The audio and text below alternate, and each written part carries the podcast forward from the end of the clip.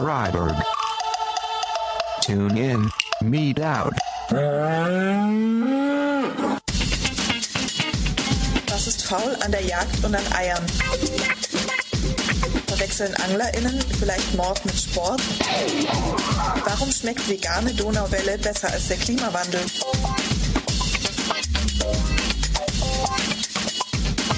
Und wird es irgendeiner Art gerecht, gehalten und getötet zu werden? Auf diese und viele andere Fragen suchen wir Antworten.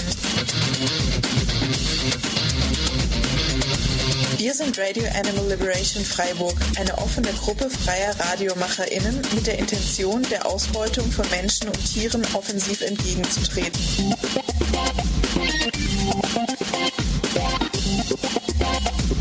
Wir bieten euch jede Menge Anregungen für vegane Köstlichkeiten in die Mägen, Musik auf die Ohren, Tierbefreiungsideen in die Gedanken und Mut in die Herzen, um die nötigen Schritte zu tun. Ralf, jeden dritten Montag im Monat von 16 bis 17 Uhr auf Radio Dreieckland. Tune in, meet out. Hallo! Willkommen zur x-ten Folge von Ralf. Ja, herzlich willkommen für euch heute am Mikro, Tick Trick. Und Track.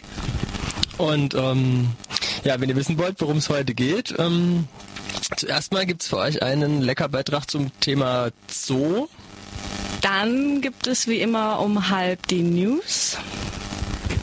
Dann äh, geht's weiter. zum Thema Zirkus. Im Anschluss gibt's ein lecker Rezept. Ich verrate euch so viel, das hat was mit Bananen und Brot zu tun. Und dann, Kommen wir schon wieder zum Ende. Genau, und dazwischen reichlich vegane Musik auf die Ohren. Lasst euch überraschen und zieht euch den Scheiß rein. Die Institution Zoo, welche im breiten öffentlichen Bewusstsein immer noch den Charakter eines Erholungsortes hat, an dem anscheinend noch Artenschutz, Bildung, Forschung und dies alles natürlich artgerecht betrieben wird, ist nicht mehr als eine Farce. Während ein Besuch im Zoo meist nur ein paar Stunden dauert, verbringen nichtmenschliche Tiere ihr ganzes Leben an diesem Ort. ZoobetreiberInnen behaupten gerne, dass es den zu ihnen gemachten Tieren in den Zoos geschützt vor Hunger, Rivalen gut gehe. Doch ist artgerecht in Gefangenschaft überhaupt möglich?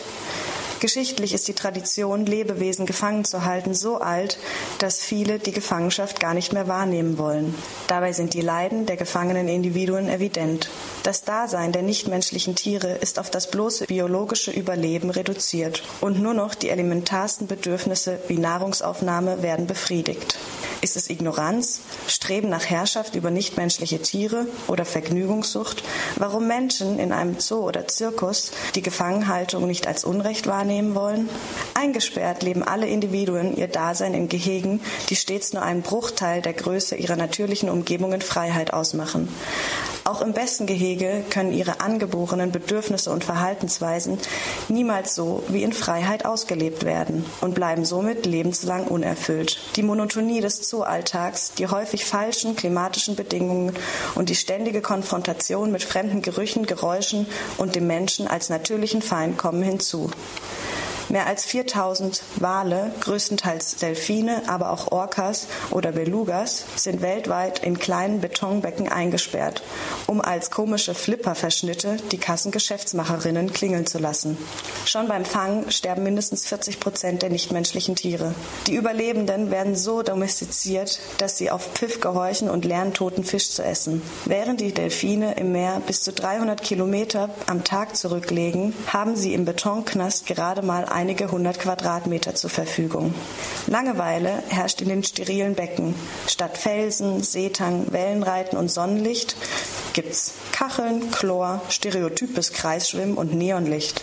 Außerdem müssen sie den ZuschauerInnen mit immer gleichen unwürdigen Mätzchen und Sprüngen belustigen oder Kinder in Booten durchs Becken ziehen. Wer nicht auf das Kommando des, der Trainerinnen gehorcht, wird mit Futterentzug bestraft. Werden Delfine in Freiheit rund 30 Jahre alt, sterben die Tiere in den Delfinarien in wenigen Jahren. Fast alle in Gefangenschaft geborenen Babys sterben in den ersten Stunden oder Monaten. Seit den 70er Jahren starben allein in Alvetta Zoo, in Münster 10, bei Hagenbeck Hamburg 13, in Nürnberg 20 und in Duisburg 45 Delfine. Als Folge dieser unzureichenden Haltung treten Verhaltensstörungen und gesundheitliche Erkrankungen auf, die nicht selten mit einem frühzeitigen Tod verbunden sind.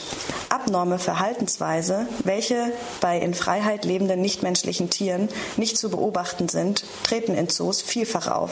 Stereotypen, das heißt gleichförmige, andauernde, situationsfremde und wiederholt ausgeführte, nicht zu einer Endhandlung führenden Verhaltenssequenz ohne erkennbare Funktion der Handlung. Dies sind häufig zu beobachten. Beispiele sind ständiges Gehen im Kreis, kontinuierliches Auf- und Ablaufen am Gitter, rhythmisches Hin- und Herbewegung des Kopfes, andauerndes Hin- und Herschaukeln des ganzen Körpers, wiederholtes Beißen, Lecken und Saugen an den Käfigstangen und Wänden, übertriebene Aggressivität, extreme Passivität, übertriebene Körperpflege, Selbstzerstümmelung, sexuelle Hyperaktivität, Spielen und Essen der eigenen Exkremente und Bettelverhalten. All diese Verhaltensweisen sind Symptome für ein schlechtes Wohlbefinden und weisen darauf hin, dass es den jeweiligen Individuen psychisch und oder physisch schlecht geht. Selbst laut Herrn Wirbel, Professor für Tierschutz und Ethnologie, und Herrn Staufenecker, Zoologe und Nutztierwissenschaftler, sind Stereotypen keine Bewältigungsstrategie in Bezug auf die chronischen Haltungsstress, sondern vielmehr die Folge belastender Ereignisse zum Zeitpunkt ihres Entstehens. Laut Anderson und Edney heißt es, dass wenn es einem Tier nicht gelingt, seine Belastungssituation zum Beispiel durch Flucht zu bewältigen, so kann es später zu Stereotypen führen. Untersuchungen zeigen, dass Stereotypen durch den Einsatz von Opiatantagonisten reduziert werden können. Das heißt im Umkehrschluss, dass das Auftreten von Stereotypen mit der Freisetzung von analgetisch wirkenden Endorphin gekoppelt ist. Diese Befunde belegen die funktionelle Bedeutung von Stereotypien. Somit können Stereotypien eine signifikant biologische Bedeutung für die nichtmenschlichen Tiere haben. Und das Auftreten von Stereotypien weisen darauf hin, dass sie sich in einem Zustand von chronischem Stress befinden. Für die Daseinsberechtigung von Zooanlagen wird häufig der Artenschutz als Rechtfertigung herangezogen. Jedoch trugen und tragen die Zoos selbst durch den verlustreichen Fang von in Freiheit lebenden nichtmenschlichen Tieren erheblich zum Artenschwund bei. Viele in Zoos gehaltene Arten sind in ihrem Bestand nicht gefährdet und werden nur gezüchtet, weil sie als besonders beliebt und oder exotisch gelten. Hingegen werden zahlreiche tatsächlich gefährdete Arten nicht gehalten, weil sie für die BesucherInnen uninteressant sind oder sich schwer züchten lassen. Insgesamt sind in den zoologischen Zuchtprogrammen lediglich 0,00017 Prozent aller momentan bekannten Arten vorhanden. Was für ein Lösungsansatz ist es, wenn die Erhaltung einzelner Arten gefördert wird, aber zeitgleich der natürliche Lebensraum zerstört wird? Ein tatsächlicher sinnvoller Artenschutz muss sich immer stets mit der Erhaltung des natürlichen Lebensraums der nichtmenschlichen Tiere beziehen. Die gefangen gehaltenen nichtmenschliche Tiere repräsentieren für Zoos keinen Wert an sich. Als seltene Art angesehen jedoch gelten sie plötzlich als bedeutsam. Diesem Konzept von Artenschutz gilt es entgegenzutreten, denn es orientiert sich nicht an einem konkreten Lebewesen und dessen Bedürfnisse und Interessen. Zudem sind die nichtmenschlichen Tiere im Zoos zwar auch verschleppte Raubtiere oder Wildtiere, wie sie gerne genannt werden, doch ebenfalls oft Züchtungen, die nur noch wenig mehr als das Äußere mit ihren in Freiheit lebenden Artgenossinnen gemeinsam haben. Mit gezüchteten Tierbabys können vielleicht BesucherInnen angelockt werden und Titelzeiten von Boulevardblättern gefüllt werden. Mehr als das Vorgaukeln von Artenschutz ist das aber nicht. Die Bildung und Aufklärung wird gerne als weiterer Legitimationszweck für die Institution Zoo von Zoobetreiberinnen herangezogen. Wenn Mensch sich einmal die folgende Frage ernsthaft stellt, wird schnell klar, dass das nichts mit Bildung und Aufklärung zu tun hat. Wie sollen Kinder während eines Zoobesuches lernen, was es heißt, andere fühlende Lebewesen zu respektieren, wenn das Gefangenhalten in einem artuntypischen Lebensraum und die Erniedrigung von nichtmenschlichen Tieren für die Unterhaltung und zur Schaustellung als angeblich richtig, schön und lehrreich vorgelebt wird? Kinder lernen in Zoos, dass es akzeptabel ist, Individuen, welche einer anderen Art angehören, in Gefangenschaft weit weg von ihren natürlichen Herkünften gefangen zu halten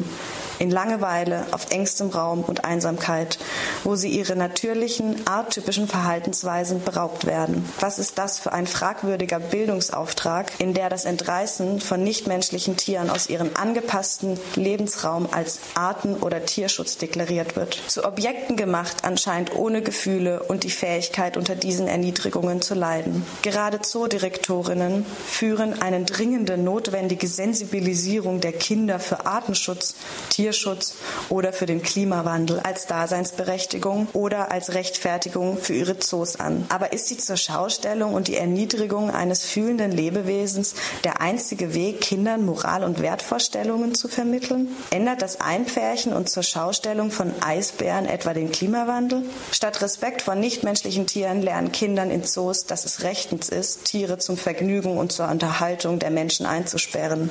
Sie lernen, dass Menschen über andere Lebewesen herrschen, diese unterdrücken und ausbeuten dürfen. Um Wissen über das natürliche Leben von nichtmenschlichen Tieren zu vermitteln, sind Bücher, Tierdokumentation und Unterrichtsfächer viel besser geeignet als eingesperrt psychisch und physisch degenerierte Lebewesen im Zoos. Schließlich dient auch der Nutzen für die Forschung den ZoobetreiberInnen als Begründung für die Existenz von Zoos. Jedoch geben die Daten, welche an nichtmenschlichen Tieren in Gefangenschaft erhoben werden, ausschließlich Auskunft über das Leben von Tieren in Gefangenschaftshaltungen und sind nicht für die frei lebenden nichtmenschlichen Tiere in ihrer natürlichen Lebensbedingungen übertragbar. Die auf diese Weise gewonnenen Ergebnisse haben außerhalb von Zoos und anderen Gefangenschaftshaltungen keine Bedeutung und können als reiner Selbstzweck angesehen werden. Verhaltensforscherinnen wie Jane Goodwill oder Diane Fossey, welche Tiere in ihren natürlichen ökologischen und sozialen Zusammenhängen beobachten, tragen mit ihrer Arbeit bedeutend mehr Wissen über das Leben von nichtmenschlichen Tieren in ihren natürlichen Lebenswelten zusammen.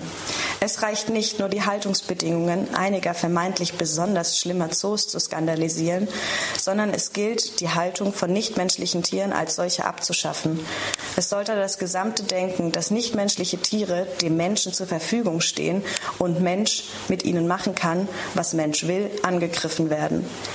Die Käfige und Gitter von Zoos sind Sinnbilder für eine Gesellschaftsform, die auf Ausbeutung, Unterdrückung und Unterwerfung aufgebaut ist, in der alles untertan gemacht wird, was nicht stark genug ist, selbst zu unterwerfen. Wert hat nicht die Natur an sich oder ihre BewohnerInnen, sondern nur das eingesperrte, eingepferchte, gefügig gemachte, nichtmenschliche Tier. Zum Objekt begieriger Blicke gemacht, fristen unzählige Individuen als Publikumsattraktion ihr Dasein. Doch welcher Art soll es gerecht sein, eingesperrt zu sein? Zoos sind ein Inbegriff für die als selbstverständlich geltende Herrschaft über nichtmenschliche Tiere. So gut wie jeder der ca. 200 Zoos im deutschsprachigen Raum ist ein reines Wirtschaftsunternehmen, in dem die Gewinnoptimierung vor dem Wohlbefinden der Gefangenen steht. Zudem gilt es, die Unterdrückung von nichtmenschlichen Tieren, dem Raubbau an Naturräumen und die Ausbeutung von Menschen durch Menschen nicht losgelöst voneinander zu betrachten. Handelt es sich doch bei allen um Herrschaftsformen. In Bezug auf die Ausbeutung anderer Arten heißt das ebenfalls anzuprangen, dass es legitim erscheint, sie als Nutz- und Haustüre zu machen, ihr Fleisch zu essen, ihre Milch zu trinken und ihre Häute zu tragen, sie in Versuchslaboren zu töten oder für Zirkusse zu dressieren. Die Haltung von nichtmenschlichen Tieren in Zoos und Tierparks dient ausschließlich zur Befriedigung des menschlichen Vergnügens. Sie werden eingesperrt und zur Schau gestellt. Für die Schließung von Zoos gibt es keine Alternative, denn artgerecht ist nur die Freiheit. So, das war das heutige Feature. Quellen beziehungsweise weiter zum Nachlesen haben wir noch einige Seiten.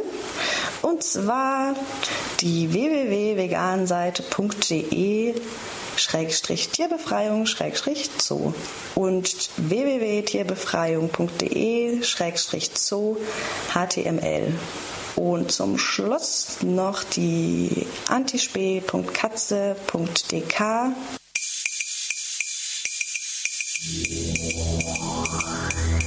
And now, Radio Animal Liberation. The news. Am 4. Dezember haben Aktivistinnen der Animal Liberation Front, ALF, einen Pelzladen in Berlin angegriffen. Bei der Aktion wurde der Laden mit Farbe verschönert, die Schlösser verklebt und Slogans gegen Tierausbeutung hinterlassen. Aktivistinnen der Animal Liberation Front haben am frühen Morgen des 25. November eine Mastanlage in Niagara on the Lake, Ontario, Kanada angegriffen und sabotiert. Bei der Aktion wurden allen Traktoren die Scheiben und Lichter zerschlagen, die Schlösser verklebt, Reifen zerstochen und Botschaften an die Wände und Fahrzeugen hinterlassen. Die Aktivistinnen kündigten an, wiederzukommen und warnten die Besitzerinnen der Mastanlage, dass es zukünftig nicht reichen werde, die Anlage einfach nur mit einem Vorhängeschloss zu schützen. Am 24. November haben Tierbefreiungsaktivistinnen in Rom, Italien, über 100 Giftfallen zerstört und unschädlich gemacht. In einem Bekennerinnenschreiben auf Informa Azione fordern die Aktivistinnen alle auf, auch solche einfachen Aktionen durchzuführen. Am 22. November haben Aktivistinnen der Animal Liberation Front bundesweit mit Aktionen auf den Dokumentarfilm Earthlings aufmerksam gemacht. Unter anderem wurden in Lüneberg und Frankfurt zeitgleich und vielfach der Schriftzug im öffentlichen Raum hinterlassen. Der Film ist unter earthlings.com zu sehen. Ebenfalls wurde in der Nacht des 22. November eine zwischen zwei Mastperioden leerstehende Hähnchenmastanlage im norddeutschen Kleinfullen in Brand gesetzt. Bei dem Anschlag von Tierbefreiungsaktivistinnen wurden drei Masthallen komplett zerstört. Am 18. November haben Aktivistinnen der Animal Liberation Front einen Pelzladen in Essen-Stehle angegriffen. Bei der Aktion wurde der Laden mit Farbe verschönert, Plakate mit Sprühkleber und ALF an die Scheibe hinterlassen.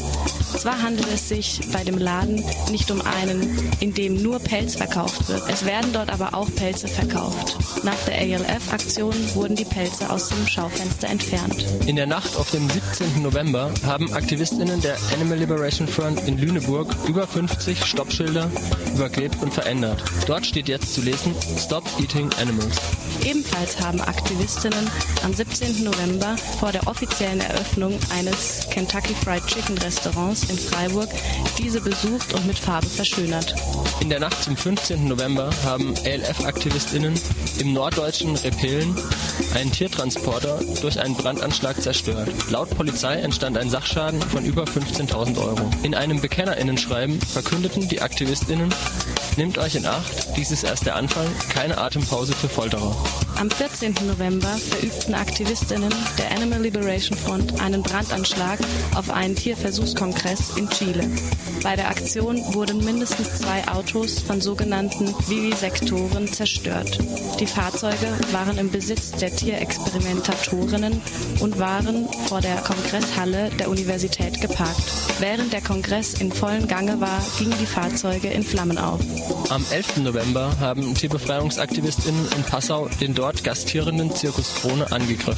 Zahlreiche Zirkusplakate wurden überklebt mit Slogans wie Fällt aus wegen Tierquälerei. Zudem wurden rund um den Zirkus Transparente aufgehängt mit Botschaften gegen Zirkus mit Tieren. Am 7. November haben Tierbefreiungsaktivistinnen eine Pelzfarm nahe des schwedischen Dorfes Hofby angegriffen und sabotiert.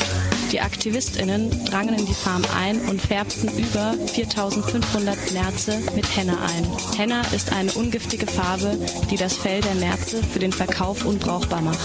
Am 5. November haben Tierbefreiungsaktivistinnen in Spanien zwei Hasen aus einer Zuchtfarm befreit. Ihre Aktion widmeten sie dem Tierbefreiungsaktivisten Barry Horn. Barry Horn starb am 5. November 2001 in einem britischen Gefängnis durch das letzte ihm verbleibende Mittel zum Protest, dem Hungerstreik. Am 2. November haben zwei verdächtige schwarze Taschen einen Bombenalarm in mehreren Tierversuchslaboren in Hannover ausgelöst. In der Tasche befand sich kein Sprengstoff, aber Flugblätter gegen Tierversuche bei Böhringer, Ingelsheim und anderswo. Am 1. November haben AktivistInnen der Animal Liberation Front die Pelzindustrie in Italien angegriffen. Bei einem Brandanschlag gegen den Besitzer des Pelzladens, Susan Betty, wurde dessen Auto komplett zerstört. Die Aktion widmeten die Tierbefreiungsaktivistinnen Barry Horn. In der Nacht des 31. Oktober haben AktivistInnen der Animal Liberation Front in Vancouver einen Anschlag auf einen Pelzladen, Snowflake-Pelze, verübt. Bei der Aktion wurden mit Spritzen eine stinkende Flüssigkeit in den Laden gesprüht, die sich im gesamten Geschäft verbreitete. Die Pelze waren danach unverkäuflich. Bei der Aktion entstand ein Sachschaden von über 500.000 Dollar. Snowflake-Pelze hat den Handel eingestellt und der Laden steht seit der Aktion leer. Zudem wurden Ende Oktober und Anfang November zahlreiche Jagdsabotagen durchgeführt. So zum Beispiel in Sachsen-Anhalt, in Niedersachsen, in Hamburg und in Hessen. Alleine in der Rhein-Main-Gegend wurden über 20 Hochsitze zerstört. Bei keiner der genannten Aktionen wurden von Seiten der Tierbefreiungsaktivistinnen Menschen oder nichtmenschliche Tiere verletzt.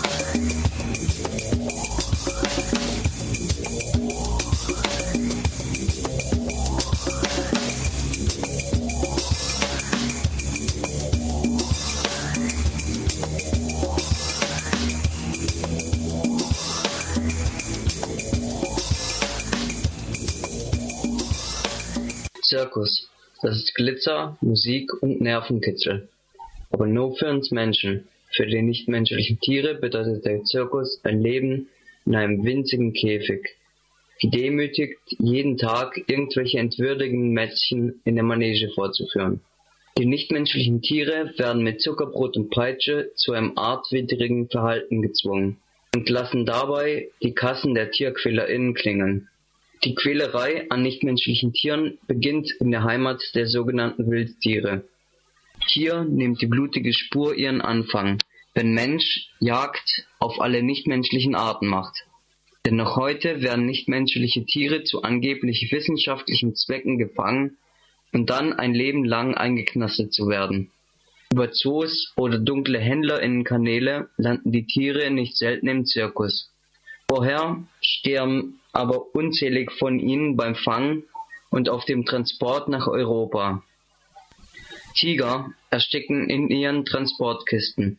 Affen beißen sich in Panik ihre Gliedmaßen ab. Denn die Todesopfer sind in dem schmutzigen Geschäft mit einkalkuliert. Allein im Handel mit bedrohten Arten werden jedes Jahr rund 10 Milliarden Mark verdient. Mit Dreizack, Peitsche, Elektroschock, Futterentzug und anderen Foltermethoden werden den Tieren von den DompteurInnen die Tricks eingeprügelt.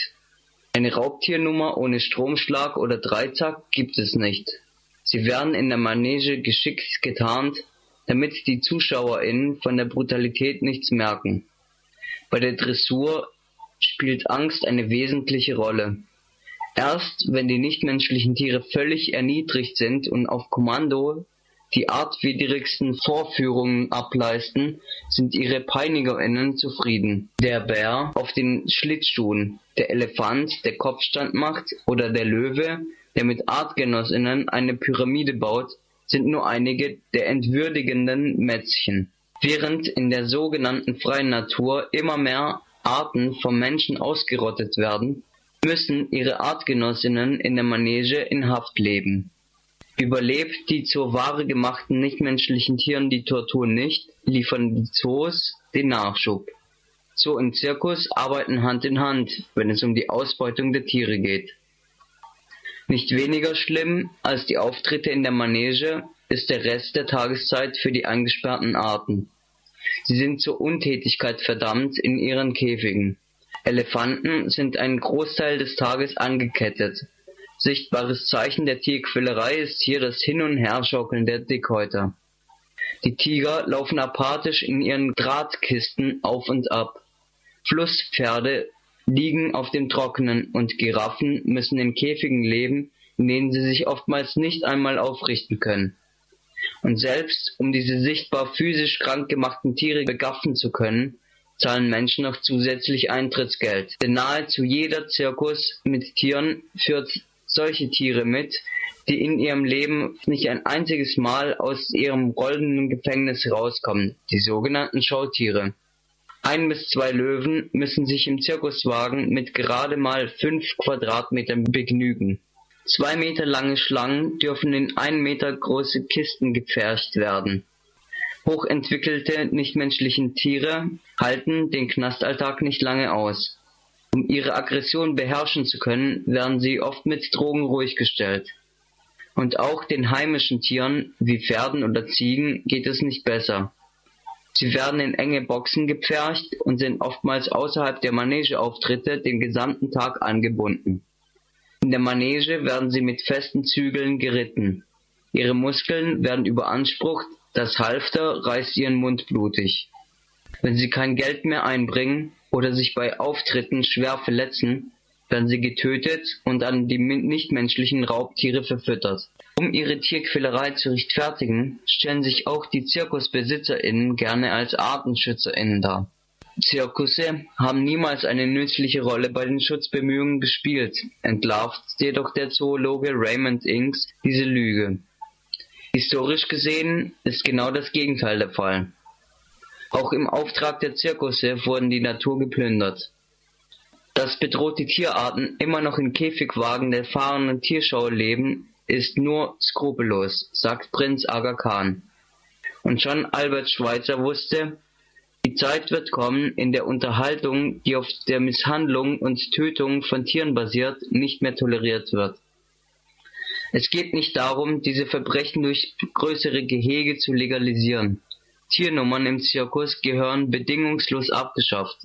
In den skandinavischen Ländern dürfen Zirkusse mit Tieren schon längst nicht mehr auftreten. Und wer behauptet, dass diese Gesetze das Ende aller Zirkusse bedeuten würden, der lügt.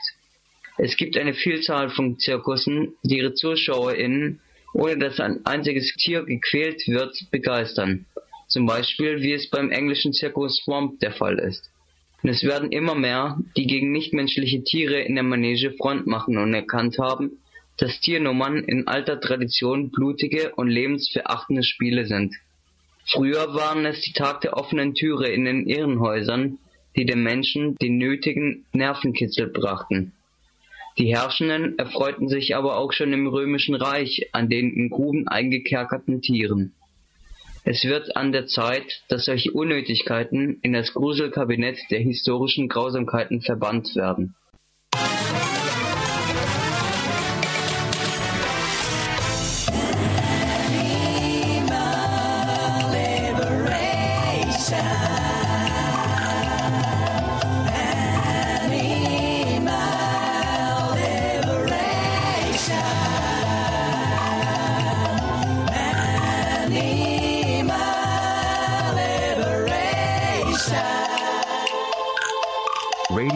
Animal Liberation. Freiburg. Tune in, meet out. Mm-hmm.